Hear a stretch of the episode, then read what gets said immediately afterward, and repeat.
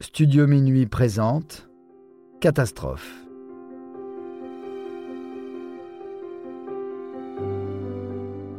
Swissair 111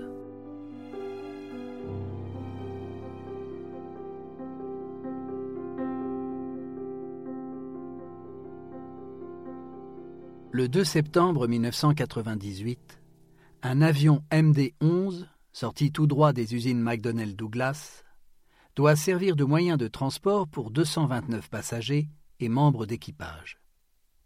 Programmé sur le vol 111 de la compagnie Swissair, l'avion triréacteur spécialisé dans les vols long courriers doit décoller de New York pour rejoindre Genève. C'est un vol de nuit prévu pour durer huit heures. L'avion ne passera pas la première heure. 52 minutes après le décollage, un incendie se déclare dans le plafond à hauteur du cockpit. Les pilotes ont fait tout ce qu'ils pouvaient pour faire atterrir l'avion en urgence à l'aéroport de Halifax, au Canada. Malheureusement, le feu a endommagé tous les câbles électriques, rendant impossible le contrôle de l'appareil. Il finit par s'écraser dans l'océan Atlantique, non loin des côtes canadiennes. Des 229 victimes, les secours ne retrouveront qu'un seul corps. Incendie criminel, défaillance de l'appareillage, présence illégale de matériaux inflammables, toutes les possibilités sont bonnes pour expliquer le drame.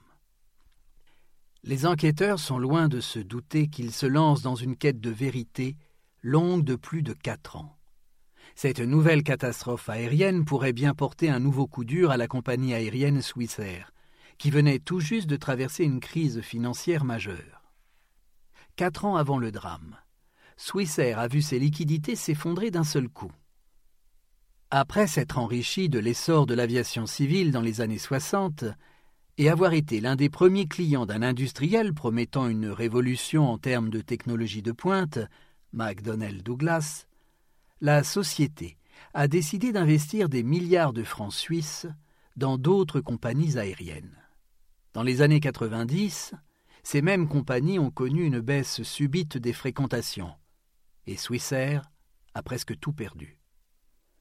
Pour réaliser des économies, la compagnie décide de retirer la quasi-totalité de ses vols au départ de Zurich et de Genève. Une suppression qui cloue 117 avions au sol. Seule la liaison New York-Genève est épargnée par cette décision administrative. Pour éviter le redressement judiciaire, Swissair doit trouver du monde pour remplir son vol immatriculé 111. Mais, depuis sa décision de suspendre les autres vols, la compagnie a grandement perdu en popularité. Cela se ressent au niveau des taux de fréquentation de ses passagers. En 1996, pour parer à la baisse des ventes de ses billets, elle décide d'investir massivement dans une toute nouvelle offre émergente dans les transports en commun, le divertissement. Swissair a pour ambition d'équiper les sièges de sa première classe et de sa classe affaires d'écrans digitaux permettant à ses utilisateurs de profiter d'un large catalogue de films, de musique et de jeux, ou encore de surfer sur Internet une technologie encore réservée à certains privilégiés. Ce tout nouvel investissement s'avère particulièrement gagnant. Les vols New York-Genève sont très prisés dès 1997. Pourtant, cela n'est pas sans conséquence. Il est 20 heures, heure de Genève, ce 2 septembre 1998 à l'aéroport de New York. Les 215 passagers ont embarqué et les membres d'équipage aide les derniers à trouver leur siège. Une poignée de privilégiés découvre le confort de la première classe située à l'avant de l'avion, juste derrière la porte du cockpit. La compagnie a fait l'acquisition des derniers succès du box-office. Pour eux, le voyage s'annonce reposant. Dans le cockpit, le commandant de bord, Urs Zimmermann, et son copilote, Stéphane Leuve, relisent une dernière fois leur feuille de route en attendant que l'hôtesse de l'air les informe que tous les passagers sont présents. Il est 20h17. Stéphane Leuve communique avec la tour de contrôle pour connaître la bonne piste à prendre. Il effectue la manœuvre nécessaire pour prendre le taxiway qu'on leur a indiqué et positionne l'appareil bien droit, prêt à mettre les gaz. Moins d'une minute plus tard, l'avion s'élève à plus de 33 000 pieds, soit 10 600 mètres, ce qui correspond à l'altitude de croisière habituelle. Les passagers sont invités à détacher leur ceinture et à se détendre. Le MD-11 dispose de lumières individuelles que l'on peut éteindre ou allumer à sa guise. Les cinquante premières minutes de vol se déroulent à merveille. En première classe, les passagers ont l'esprit occupé par l'offre de divertissement et ne remarquent pas que quelque chose cloche juste au-dessus de leur tête. À 21h10, alors qu'ils survolent la Nouvelle-Écosse, Stéphane, le copilote, est intrigué par une drôle d'odeur. Il en fait part à son commandant de bord. Tu ne sens pas une odeur? Urs Zimmermann trouve aussi que ça sent mauvais. Si, je sens une drôle d'odeur, mais je ne vois pas d'où cela peut venir. Commandant de bord suggère à son copilote de vérifier dans le cockpit que tout est normal. Stéphane remarque alors qu'une légère fumée semble planer au-dessus de son siège. Quelques secondes plus tard, lorsque c'est Urs qui regarde, la fumée a disparu. Ils se disent que le problème vient certainement de la climatisation. Mais cette fumée inhabituelle les perturbe un peu. Urs Zimmermann, du haut de ses 10 800 heures de vol, est un pilote consciencieux et précis. Ses qualités lui ont valu une brillante carrière dans les forces aériennes suisses avant de prendre sa retraite militaire et de rejoindre la compagnie Swissair. Il ne laisse aucun détail lui échapper.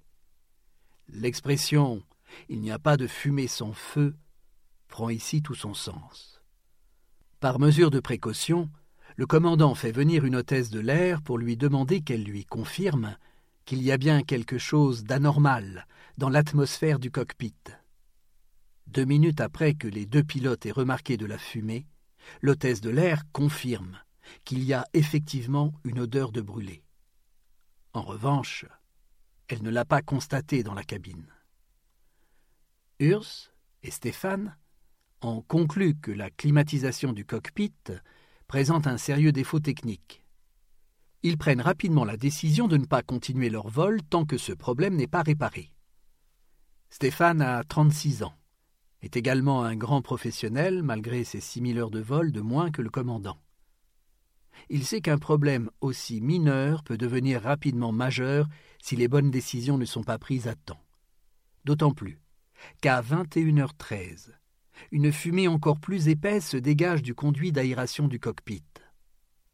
Le commandant Zimmermann reconnaît que tout cela n'augure rien de bon, comme les enquêteurs l'entendront plus tard sur l'enregistrement phonique. C'est pas bon, ça. Swissair déclare panne. Panne, panne. Demande autorisation immédiate pour faire demi-tour et atterrir à l'aéroport le plus accessible. Boston, je suppose. Le message qu'il envoie est réceptionné par la tour de contrôle de la circulation aérienne de Moncton, chargée de réguler le trafic sur tout le territoire de la Nouvelle-Écosse. Le contrôleur leur conseille de se rendre plutôt à Halifax. L'aéroport de Boston est situé à plus de 500 kilomètres de leur position, alors que celui d'Halifax, la capitale économique et administrative de la Nouvelle-Écosse, n'est qu'à une centaine de kilomètres. Le commandant de bord écoute les conseils du contrôleur et répond Swisser 111 affirmatif. De notre position actuelle, nous préférons Halifax.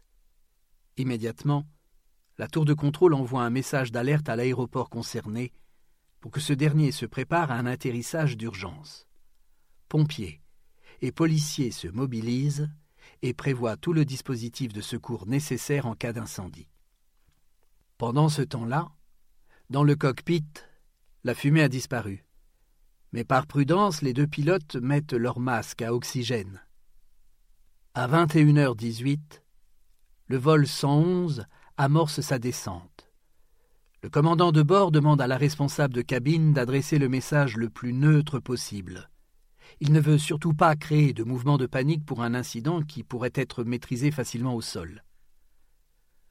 Votre commandant a activé le signal afin de vous demander d'attacher vos ceintures de sécurité. Nous nous déroutons en direction de l'aéroport d'Halifax en raison d'un petit incident technique avec la climatisation. Cette décision a été prise afin d'assurer simplement votre sécurité. À présent, c'est la tour de contrôle d'Halifax qui reprend le guidage aérien. Bonsoir, Swissair 111, souhaitez-vous un guidage radio vers la piste? Selon le radar de la tour de contrôle, le MD-11 est correctement aligné avec la piste pour pouvoir tenter une approche directe. Cependant, l'avion est encore trop haut pour pouvoir atterrir. À 21h20, il ne se trouve plus qu'à 48 km du seuil d'atterrissage, alors qu'il est à 6000 mètres au-dessus du niveau de la mer. Pour un atterrissage en toute sécurité, l'avion aurait dû se trouver à 3000 mètres. Le commandant de bord demande alors à ce qu'on leur donne un nouveau cap, afin de réaliser une boucle qui leur permettra de se placer en bonne position. La tour de contrôle leur indique de nouvelles coordonnées. Virez à gauche, direction 0130. L'appareil commence à réaliser sa boucle. Cependant, un autre facteur important l'empêche d'atterrir dans de bonnes conditions. N'ayant consommé qu'une petite partie de son carburant, le MD-11 est encore trop lourd pour pouvoir se poser. Dans des situations d'urgence comme celle-ci, les pilotes doivent effectuer une opération de lestage. Ils doivent se débarrasser du surplus de carburant en plein vol. Le volume de carburant à lester étant égal au volume qu'il aurait dû consommer durant son itinéraire. Le commandant de bord dit à la tour de contrôle Reçu, on doit lester du carburant. Peut-on le faire dans cette zone? La réglementation sur le lestage de carburant est assez stricte. Il doit se faire à bonne hauteur et surtout dans une zone dégagée. Le contrôleur aérien leur suggère de se déporter un peu plus loin, au-dessus de l'océan Atlantique. Si l'opération est correctement réalisée, il ne doit y avoir aucune retombée dans l'eau. Urs et Stéphane prennent la direction de la côte. De cette position, ils ne sont plus qu'à 40 km de l'aéroport. Une fois le largage du carburant effectué, ils pourront réaliser leur atterrissage d'urgence. Pendant ce temps, les pilotes appliquent la procédure prévue par Swissair en cas de présence d'une fumée d'origine inconnue dans le cockpit. Ils coupent l'alimentation électrique inutile. Tous les passagers sont plongés dans le noir. Les hôtesses de l'air passent dans les rangées pour rassurer les plus anxieux. Elles expliquent qu'il s'agit là d'une simple procédure d'atterrissage d'urgence. Elles ne se doutent pas un seul instant dans quelle situation critique se trouvent tous les passagers. Il est 21h24 et le cockpit vient de prendre feu.